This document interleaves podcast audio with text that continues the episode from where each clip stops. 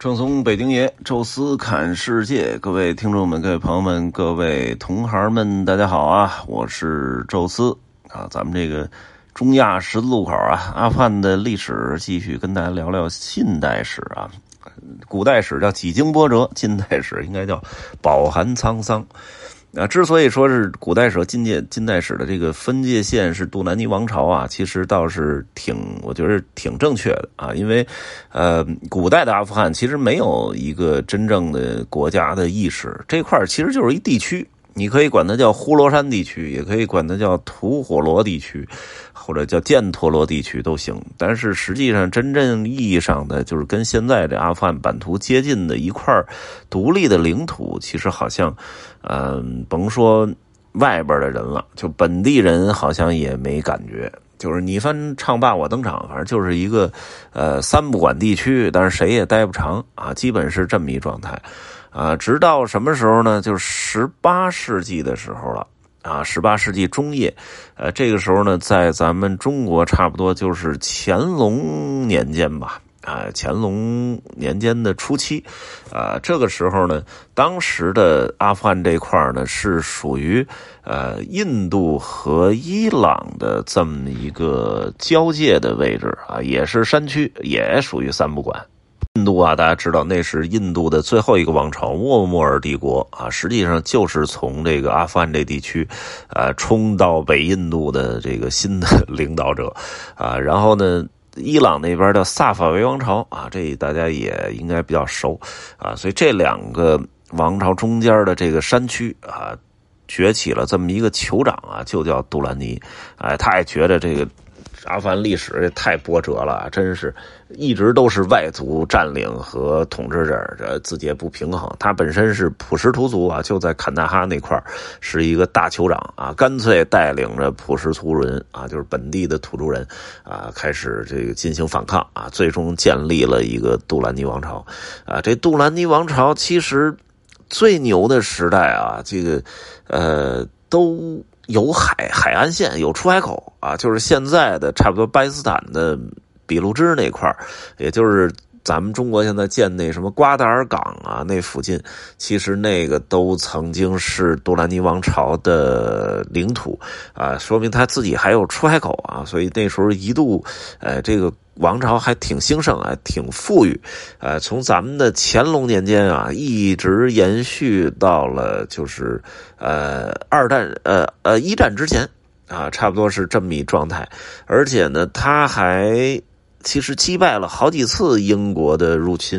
因为那时候呢，沙俄啊已经发展到了它的北边哈，也就是这中亚五斯坦啊，基本都属于沙俄帝国的势力控制范围之内了。而南面呢，大家也知道，沃门帝国呢，就最后是被英国直接给灭掉了，然后直接变成了英国的殖民地啊。那时候英国的印度殖民地啊，可跟现在的印度不一样啊。那时候是既有这个呃印度，又有巴基斯坦、孟加拉啊，这些都属于英国啊。所以实际上，英国这个殖民地跟这杜兰尼王朝也接壤。啊，那英国呢？当然愿意多占殖民地啊，他对殖民地的需求一直是比较大的啊，所以就好几次啊，应该是三四次的侵略这阿富汗地区啊。但是一个呢是当时的沙俄帝国呢也希望占领这儿啊，但是英国当时。这个是属于强势嘛？一战之前啊，英国是真正的日不落帝国，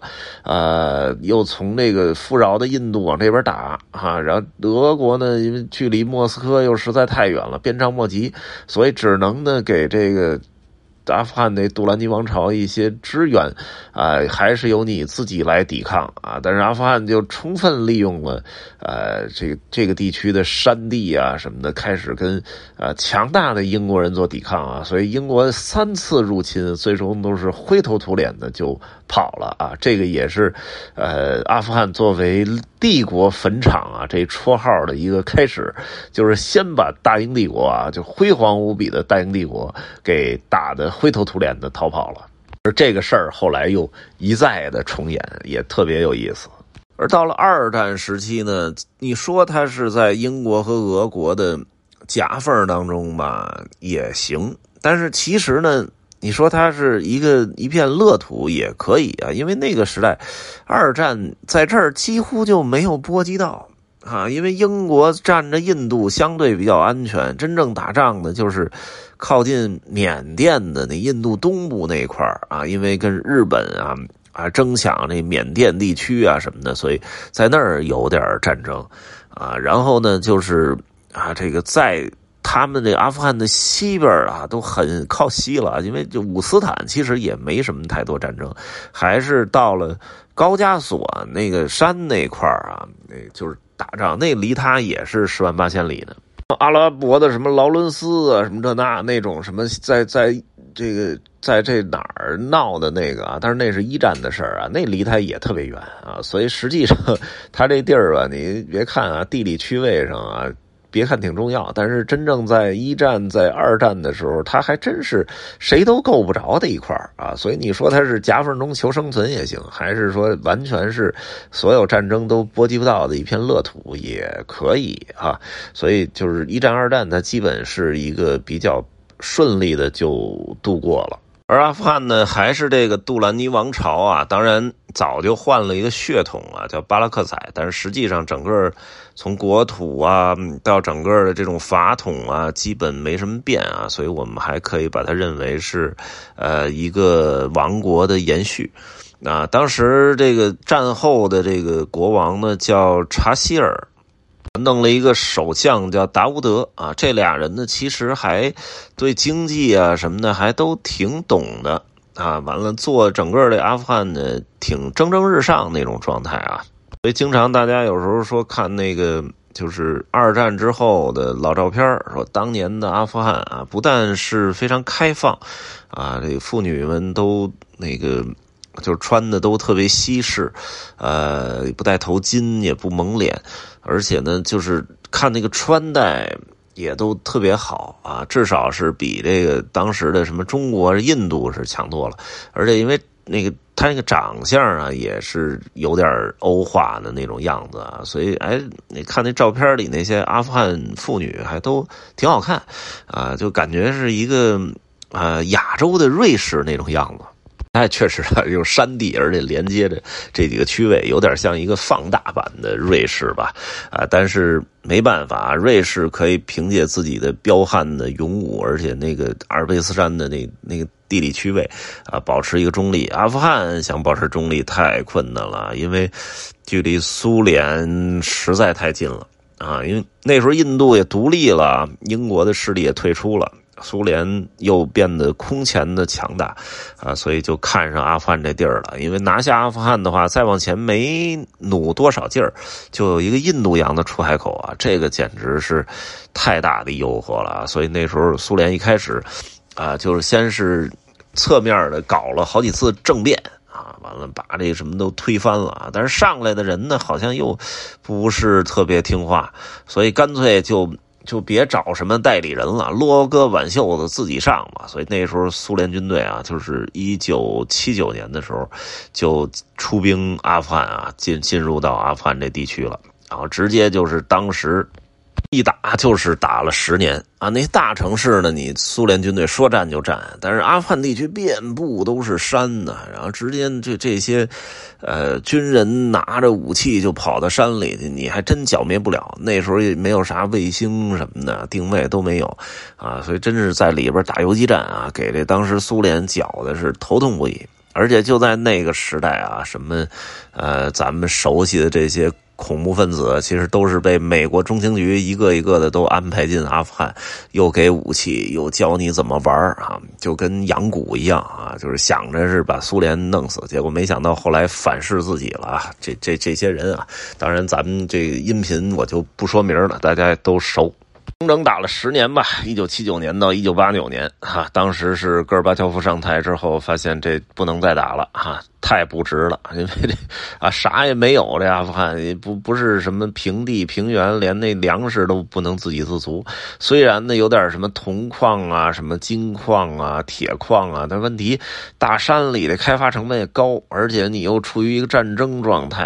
啊，这很多东西都不确定啊，所以这个也没有人愿意投资啊。所以在这种情况下，就是真是躺在金山上乞丐，呃，入不敷出啊。再加上苏联那时候整体经济都出现比较大的问题了啊，所以就直接就宣布撤兵，而且撤兵没多久，苏联就解体了啊。这也是把整个的一个偌大的苏联帝国给拖到了彻底崩溃的状态啊。所以可见阿富汗的战斗力得有多强啊。所以帝国坟场啊，第二次又应验了啊。然后这这再往后啊，其实大家就比较熟了啊，就本来。然后这阿富汗呀就穷啊，但是呢，就是就没有什么特别出色的领导人能带着这地区走，而且确实你想想，山地没出海口，而且战争打的一片废墟的啊，所以那个时代就涌现出了这个学生军啊。其实塔利班那个翻译过来的意思就是学生军啊，据说就是难民营里的那些。